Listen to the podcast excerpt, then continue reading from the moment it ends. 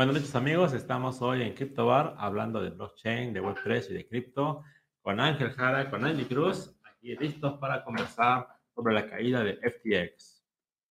Muy buenas noches a todos. Aquí otra vez, como todos los viernes, en los lives de las transmisiones en vivo con Roberto Martínez y hoy tenemos a Ángel que nos está acompañando y la verdad, súper, súper, este, aparte de estar encantada de estar aquí, Estoy muy emocionada porque en este mundo tan caliente que ahora mismo está pasando con la FTX, el mundo de las criptos, es algo histórico en el mundo de las criptos pasar esto ahora mismo, ¿no? Hola, hola, hola, buenas noches acá nuevamente con, con Roberto o, también con Angie.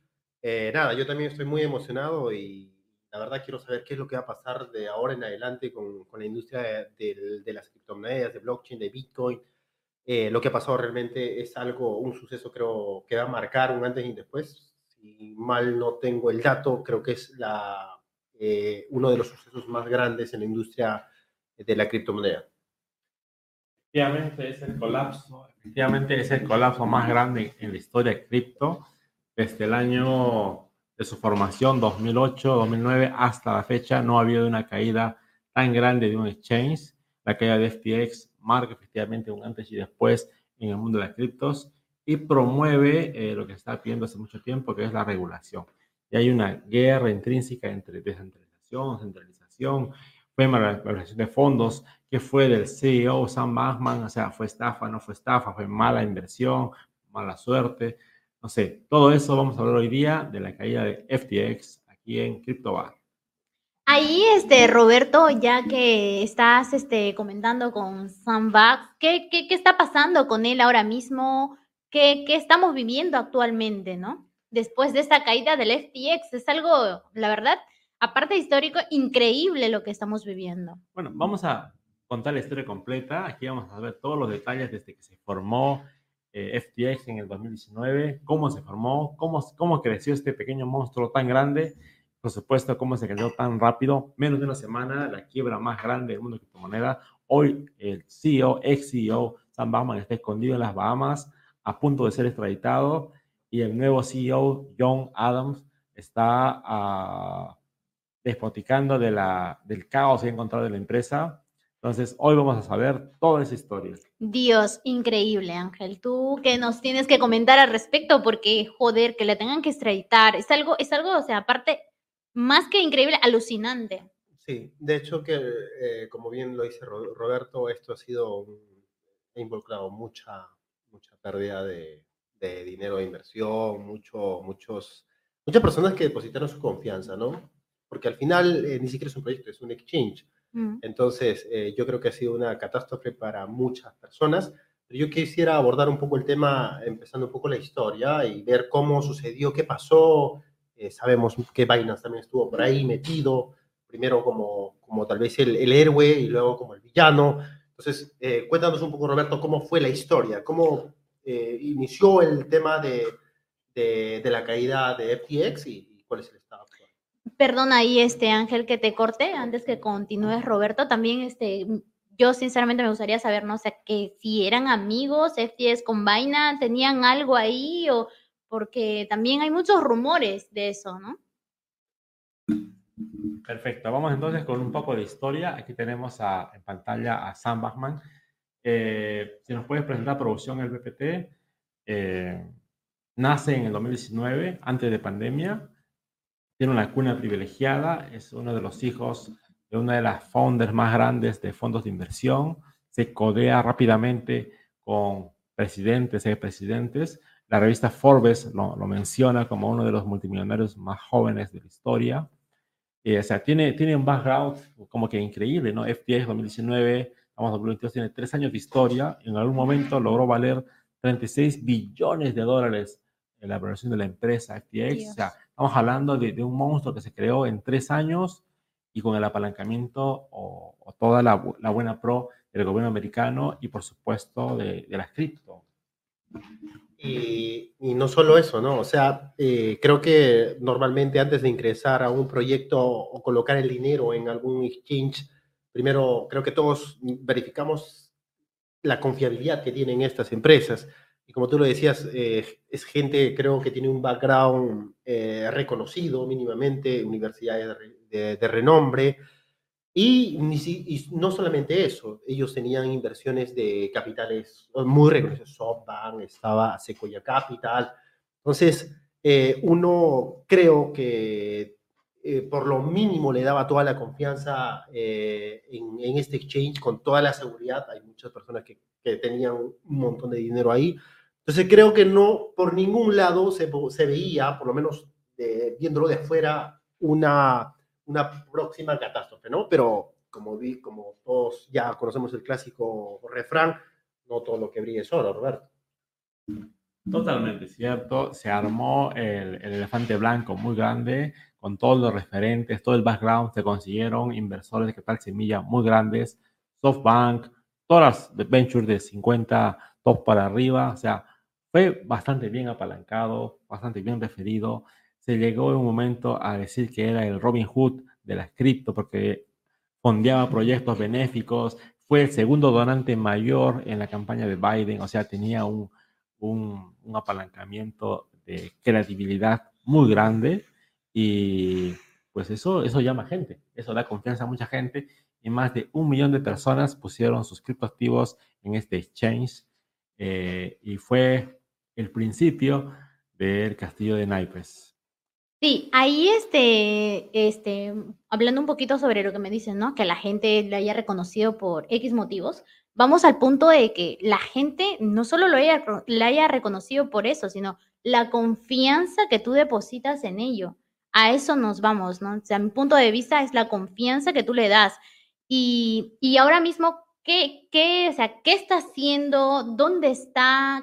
¿Qué, ¿Qué, es lo que está pensando en este caso? actualmente está escapando de la justicia y está escondido en las Bahamas ante una extradición, pero vamos un poquito atrás y contemos la historia. Una vez que tú fundas esta, este exchange y tienes toda la credibilidad con presidentes, expresidentes y con todo, todo el gobierno americano eh, apoyándote, entre comillas, muy entre comillas, porque era un apoyo, eh, digamos, eh, en la figura, en la figura, en la foto aparecías bien blindado. Tú tienes a un, a un Binance de origen chino, de origen chino, que tiene alguna relevancia y alguna regulación y está bien cubierto, pero tienes a un producto netamente americano, 100% americano, con exalumnos del MIT. El MIT tiene, tiene mucho que ver con esto, es prestigiosa en, Estados Unidos. Y tienes ahí presidentes que están ahí y tienes fondos de inversión que también invirtieron ahí. O sea, tienes todas las de ganar. Una vez que tú tienes todo eso, la gente solo te queda esperar y que la gente empiece a poner su dinero, su dinerito al exchange y acá vienen dos cosas increíbles. Los malos manejos, las malas decisiones, como sin premeditación, se crearon 130 empresas que hoy día están en un proceso de quiebra, juntamente con FTX, Alameda Research y todos los colaterales, están en proceso de quiebra total, absoluto. Mm, vale.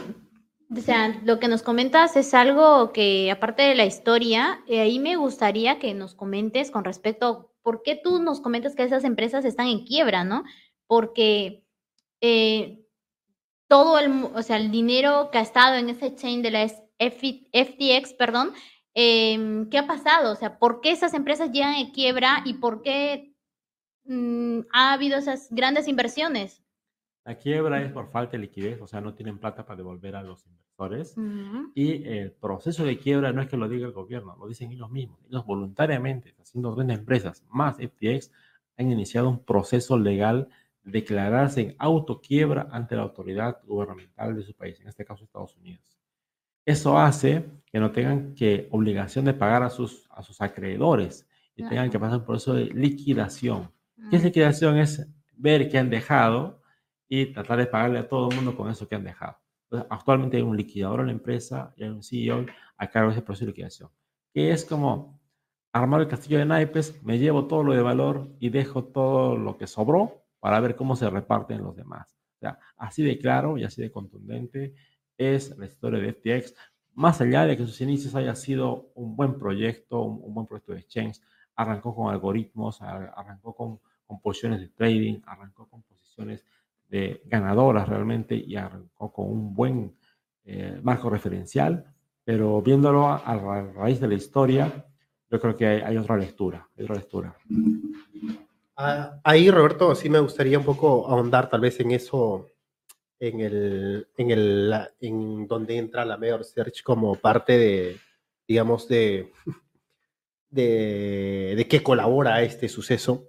Eh, ¿Tú qué crees? ¿Cómo, ¿Cómo fue, cuál fue el papel que jugó Alameda Research y junto con FTX para que sucediera lo que sucedió? como tú lo dices, creo, creo que eh, el resultado fue claro, falta de liquidez, de liquidez final para, para sus propios este, depositantes, para las personas que, que pusieron su dinero, pero ¿cómo, cómo se cómo operó esto en esta, digamos, eh, mala administración entre Alameda Research y FTX. No sé si nos podrías explicar un poco para que seguramente eh, muchos lo quieran entender cómo sucedió eso. Sí, yo creo que en esta historia se cometieron dos gravísimos errores. Uno es que se autoapalancó con su token de, su propia autoría, en este caso el FTT. Y segundo, le dio todo el capital a Alameda Research que lo distribuyera en diferentes tipos de inversiones. Y ese fue un, esos dos errores fueron lo que, el preludio del colapso. Porque en un mercado alcista, como se vivió el 2021, 2020, 2021, pues todo crece y todo va viento a popa, ¿no? Pero en un mercado de cripto invierno como 2022, todos los huecos se sienten y son eh, puntos de quiebre para absolutamente todo. Y si algo está mal cuadrado, pues va a explotar como que claramente explotó. Súper, súper. Y para aclarar un poquito más a las personas que están ahí mirándonos, están acompañándonos como todos los viernes a seguir mirando esas transmisiones en vivo, eh, para recalcarles bastante bien el punto de la FTX, que es una exchange, eh, actualmente es el único y primero en la historia en el mundo de las criptos que se declaró en quiebra o anteriormente hemos tenido algo así histórico como, como lo que estamos viviendo ahora mismo? Hay varias, pero son pequeñas, no de la magnitud de FTX. FTX, acuérdate que recibía capital de clientes, eh, lo respaldaba con su propio token, o sea, con aire, y el capital real lo pasaba a la Meda Research. A la Meda Research y sus otras 130 empresas o filiales para hacer inversiones de diferente índole. ¿ya? Entonces, eh, cuando haces eso, pues estás sacando plata real y estás poniendo token humo eh, hasta que explote, la, explote el, tema. Ahora, vamos a ir paso a paso en la historia, porque eso pintaba bien hasta este año, hasta, hasta hace mm. una semana pintaba bien. Más o menos había algún indicio, pero todo pintaba bien. Producción nos ayuda con la presentación. Tenemos un segundo slide que presentar. A ver si por favor, producción, nos ayudas con la con y ahí también un poco, este, la de producción, hay ah, esos datos, ¿no? Esos datos eh, sí me parecen súper eh, llamativos porque, como tú lo comentabas, Samap, eh, Backman y, y, todo FTX en realidad tenía una relación demasiado fuerte con, con, la economía de Estados Unidos, con la, con la gente que maneja la economía, ¿no? Y, ni siquiera solamente con, con, la economía, con instituciones eh, de renombre de Estados Unidos. Eh, sabemos que, que SAMES eh, es parte de la Universidad MIT. entonces, ¿cómo, está, ¿cómo está relacionado el Estado? Porque el Estado, yo creo que, bueno, acá sí doy un poco mi opinión. Así como tenemos Binance, posiblemente en los, latinos, en los países latinos, colocado, eh, con mayor presencia que FTX. Yo creo que eh, FTX como exchange en realidad viene a ser un producto casi bandera de, Estados Unidos. Y, a raíz de esto es que tiene esta colaboración, esta, digamos, este soporte de distintos, distintas empresas, tanto públicas, tanto, incluso por Estado, porque sabemos que, como las fotos seguramente los ven, él tenía reuniones, ahora último tenía reuniones con personas que están en el Foro Económico Mundial, tenía varias, eh, conocía a los presidentes, a Biden, fue el segundo, eh, el segundo mayor eh, contribuyente. en la campaña de Biden. O sea, claramente existe una relación entre FTX, el Estado y grandes empresas públicas. O sea, ¿cómo se dio este, este tema y por qué se dio eso? Justamente en ese, en ese escenario, América Norteamérica no se quería quedar atrás. Por supuesto, tenía un competidor grande, como era Binance, eh, de origen chino, por supuesto, o por lo el CEO era de origen chino. Eh, tenía, tenía, necesidad de tener un producto made in America, no sea, hecho en América y abanderarlo.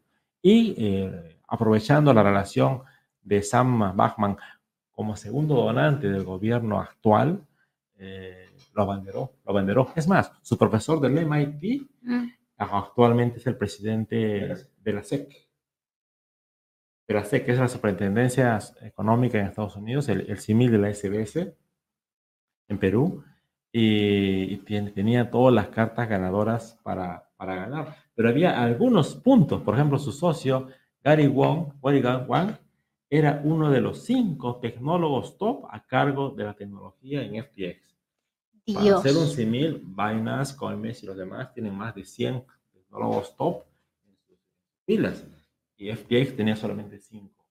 Y eso es una bandera roja en cualquier lado del mundo. Increíble, ¿eh? Increíble. Eh, absolutamente. Claramente FTX es un proyecto de tecnología, es un proyecto eh, en blockchain, por tanto, eh, una de las áreas fuertes que deberías tener tecnológica, ¿no? Y no lo decimos nosotros, ojo, mm. lo dice ahora el nuevo CEO que entró a, a FTX, eh, prácticamente está haciendo sus comentarios, este, reclamos de cómo fue gestionada, cómo de mal fue gestionada la, la empresa y pues este, están saliendo, ¿no? Están saliendo que, que era una empresa que en algún momento en algún momento, eh, mejor a veces a uno dice mejor que fue antes que tarde, en algún momento iba a suceder lo que sucedió. Este, seguramente muchos no opinarán lo mismo, pero creo que para la industria cripto eh, el momento tuvo que ser ahora. Seguramente no será la última, seguramente habrá muchos casos más de empresas eh, que terminen así, pero creo que es necesario justamente para afinar y mejorar la industria, la industria de, de, las cripto, blockchain y. Y, ahí para, este, perdona, ¿eh? para recalcar un poco con respecto a ahorita lo que estamos conversando, eh, yo, sin no irme un poco fuera del tema, eh, yo tengo entendido un poco que, las, que la empresa, el CEO de FTX, tiene un poco, ha tenido un poco de relación con, con Binance, ¿no? Te voy a contar la historia paso, a paso, eh, muy resumida, por supuesto. Hace una semana, digamos 10 días, mm. Coinbase haga un comunicado diciendo que FTX no tiene liquidez para pagar a sus eh, inversores. Un, un tweet, un tweet. Ante la duda, por supuesto, y ante la evidencia, eh, el CEO de, de FTX, Sam Bachman, le pide ayuda a Binance Binance le dice, pues, compadre, te ayudo, te compro baratito, es una buena absorción para mí. Y publica, pues vamos a ayudar a FTX a tener la liquidez y vamos a comprarte. Ese mismo día se hace un due diligence a los papeles, a los libros contables de FTX y explota la bomba. Y al día siguiente, Binance dice, me retiro, no quiero saber nada de esto, bye bye. Una semana antes. Una, semana, antes. ¿Y por qué? Binance vendió todo FTT al comentario de Vendió todo. Mis 2000, mis, eh, todos mis FTT, valor de 2 mil millones, los vendo, los voy a hacer líquido, chao, chao, chao. Eso pasó. Eh, Binance fue uno de los inversores iniciales en, FTX, eh, como lo fueron muchos, ¿sabes? como lo fueron muchas empresas, compañías grandes. SoftBank fue una de esas.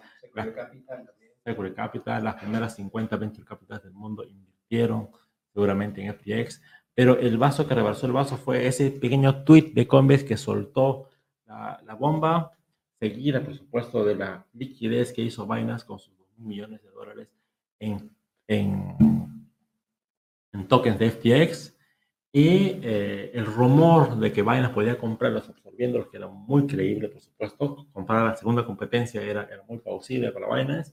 Pero la apertura de sus libros eh, estalló la bomba. Binance dijo, aquí, aquí, aquí, aquí huele mal, malísimo, no voy a comprarlo. Y ese instante fue el acabose. Menos de dos días, el token de valer 25 dólares, 21 dólares, pasó a valer 2 dólares. Ahí da el 90% de activos. Increíble. Y todo se fue a cero. Dios.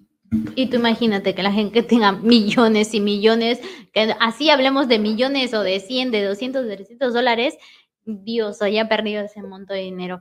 Ahí ahora para recalcar, aparte que FTX es un exchange, eh, me gustaría que, me, que me aclares, ¿no? ¿Es centralizado o descentralizado? Todos los exchanges centralizados tienen un nombre, apellido y un CEO. En este caso era 100% centralizado. Eh, y los inversores no es que perdieran en el token FTT, perdieron porque no podían retirar sus bitcoins, sus ethereum, sus criptos que tuvieran en el exchange.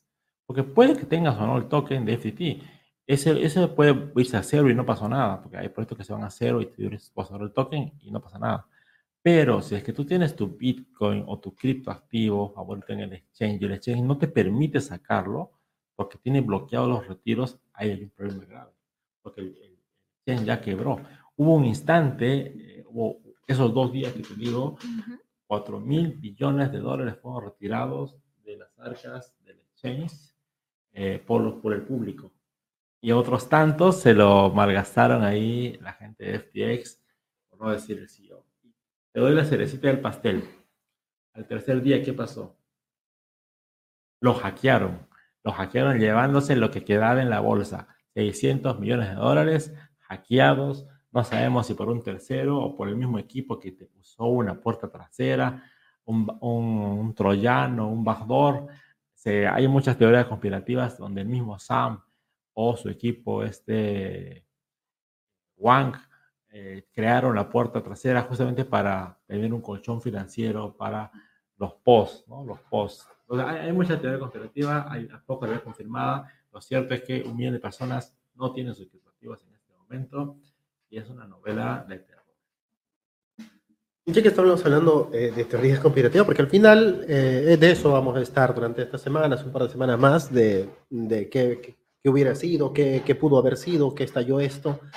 Hay otros que opinan que eh, esto fue, digamos, manipulado o impulsado incluso por el gobierno mismo para poder este, tener un respaldo de una caída como esta, pueda demostrar que la industria ah, del Bitcoin, la, industria cripto necesita ser regulada, ¿no? Entonces creo que también sucesos como estos, y, y, hace rato comentábamos, si tú le preguntas posiblemente a uno que tenga, haya tenido su dinero eh, y sea devaluado en, en, FTX, tú le preguntas, oye, ¿tú prefieres ser este, regulado o prefieres estar tranquilo? Estamos el 100% seguro que no, puede, va a decir, no, creo que, creo que la regulación se viene y esto, es, esto da pie y, y le da mucho respaldo y creo que también Estados Unidos está aprovechando eh, de, estos, de este suceso para poder acelerar este proceso de regulación y, creo que se viene más antes que tarde. Eh, muchos, muchas leyes alrededor de, cripto, no solamente en Estados Unidos, estamos hablando en países latinos, europeos, y pues creo que es un punto de quiebre en un antes y después que va a acelerar esto.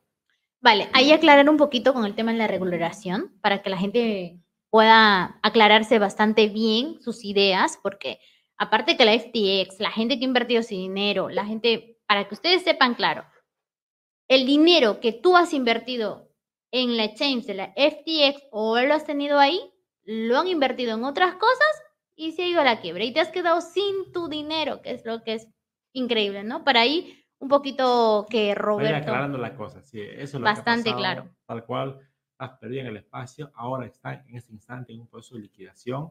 A ver, recoger lo que sobra, las sobritas y repartirlo entre los acreedores y, por supuesto, los ahorristas.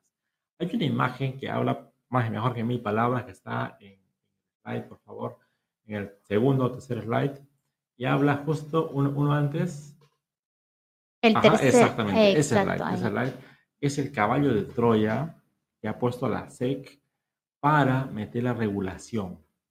A partir de la caída de FTX es evidente que necesitamos reglas del juego. Reglas del mm. juego claras y esto, y esto es la regulación. La regulación son reglas de juego. Más allá de que el impuesto o no impuesto es reglas de claras para todos, para que los exchanges y los fondos de inversión no puedan hacer lo que sea con tu dinero o por lo menos sean transparentes con tu dinero. Y cuando tú tengas necesidad de sacarlos, pues haya la liquidez suficiente para que lo puedas sacar sin ningún problema. Eso es regulación. bien, bien, Roberto, bien, bien. Perdona que te corte, ¿eh? bien. Ahí sí estás hablando bastante bien claro para no solo para el público que está, nos están mirando, sino yo me pongo del lado de ustedes también, o sea, bien, ahí sí, o sea, que sean bastante transparentes y claro con nuestro dinero, porque el dinero no nos cae del cielo, así tengas un millón, tres billones, cinco millones de dólares, etcétera, o como si lo tendrías 50 o 100, dinero es dinero.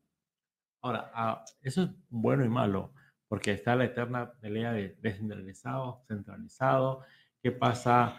Eh, ¿Qué pasa con eso? ¿Qué podemos hacer? El mundo no puede ser perfecto.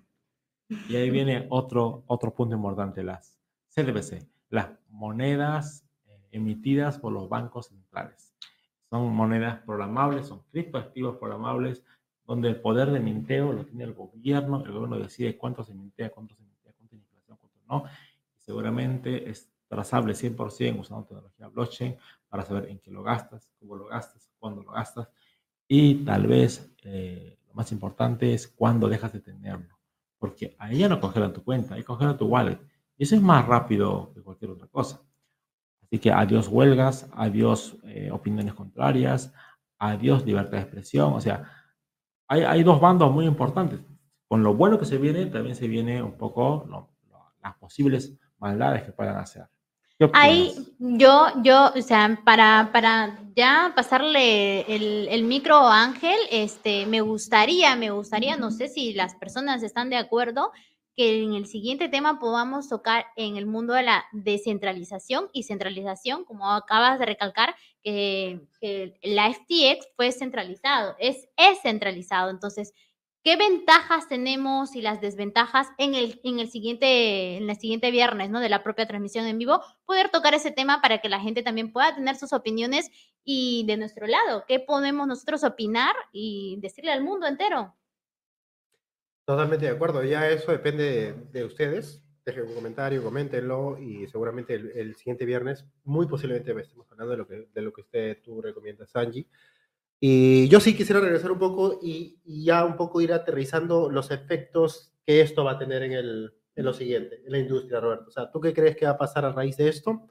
Los mercados van a seguir de caída, este, porque creo que no, o sea, si bien los mercados sintieron, hubo una pequeña caída hasta los 16K más o menos en, en Bitcoin, pero eh, en general, ¿qué es lo que va a pasar? Porque hay ballenas que veo que se están moviendo mucho, hay eh, los top 5, top 10 de criptos siguen estando, siguen acumulando. ¿Cuáles van a ser los efectos de, esta, de este colapso, de este suceso eh, muy importante en la industria? ¿Qué es lo que crees que va a pasar en los siguientes Con la caída de FTX, el valor de Bitcoin pasó de valer 20 mil dólares a valer casi 16 mil dólares. Es una caída importante. Eh, yo creo que todavía eh, FTX es la punta del iceberg. van a quedar algunos por factor arrastre. Solana se ha caído un montón y lo mismo algunas otras criptomonedas. Creo que va a haber un efecto arrastre, por lo menos un BTC hasta los 15 mil dólares. No creo que llegue a los 10 mil o 12 mil, pero sí, sí, sí va a bajar un poquito más antes de, de, estabilizarse un poco. Pero lo que sí va a traer, y eso, eso ya lo vemos que es evidente, va a tener una regulación eh, lo más pronto que tarde ojalá se, se, den los primeros proyectos este año y yo veo un 2023 regular. Eso, es lo que veo a corto plazo. Ya 2023 tú, tú crees que ya todo va a estar regulado, por lo menos en, digamos, donde la industria ha logrado penetrar y estabilizarse más, ¿no? Por lo menos yo lo veo en, en la mesa. O sea, yo sé que la regulación no, no es que pase la ley y la prueba inmediato. Hay, hay todo un tema de negociación con los actores principales, pero yo lo veo muy en la mesa, eh, tal vez eh, se sienten las bases, hacia no es 2023, sea 2024, pero ya, ya lo veo en la agenda, o sea, ya está en la agenda la regulación de todas maneras. Perfecto, y, y nada, eh, creo que estamos en, en, un camino, en el camino, en el momento también, por lo, por lo sucedido. Y no sé, si ustedes tienen algunos comentarios, ah, quieren saber algo, eh, déjenlo, déjenlo, que acá este, está Roberto para que nos pueda aclarar y informar un poquito más de lo sucedido. Si ustedes quieren algún tema eh, particular que podamos tocar en el siguiente, aparte de lo que ya sugirió este Angie, pues también coméntenlo. Perfecto, y gracias Ángela ahí, este, para ya ir un poco cerrando un poco de la historia de la FTS, qué está pasando en este momento tan caliente el mundo de las criptos. Eh, si nos producción nos puede pasar las últimas diapositivas de para que ya este Roberto nos pueda ir cerrando más de la historia, porque respecto a todo ese tema que está pasando ahora mismo, es importantísimo conocer bastante la historia, ¿no? Este 30 de noviembre tenemos una gran conferencia a nivel gubernamental de Estados Unidos. Tenemos a Sam Bachman, tenemos al presidente de Ucrania, tenemos a Mark Zuckerberg, tenemos al secretario de Estado de los Estados Unidos. O sea, eventos con, con mucho punche, con mucha gente power. Peso. eh, de peso, de peso. Peso, peso gordo, ¿no? Pese gordo, pese gordo de, de- de América y del mundo, ¿no? Totalmente. Entonces, eh, a ese nivel es ot- otra cosa. Bájanos a la siguiente, por favor. Hay una máxima en criptomonedas que todo el mundo tiene que, tener en la mente, clarísimo. No you cash, no you coins. Si no tienes tus llaves privadas, no son tus criptomonedas. Usa las wallets frías y si no sabes qué son, eh, te invito a ver nuestro video anterior a este para que te enteres con wallets frías, wallets calientes, que debes usar, que no debes usar. Nos vemos el próximo viernes. Un abrazo y hasta luego. Increíble, hasta luego. Nos vemos. Gracias Roberto Martínez. Nos vemos en el siguiente vídeo para poder seguir contándote un poco más del mundo de las criptos. Les estaremos esperando. Y nada, hasta el próximo viernes. Cuídense mucho. Eh, gracias a Ángel, Roberto, como siempre, estará aquí siempre al pie del cañón para dar toda la información que ustedes necesitan y día a día podemos ir aprendiendo muchísimo más. Un saludo grande y que tengan muy buenas noches. Un saludo grande, me despido, gracias Ángel. Hasta gracias, luego.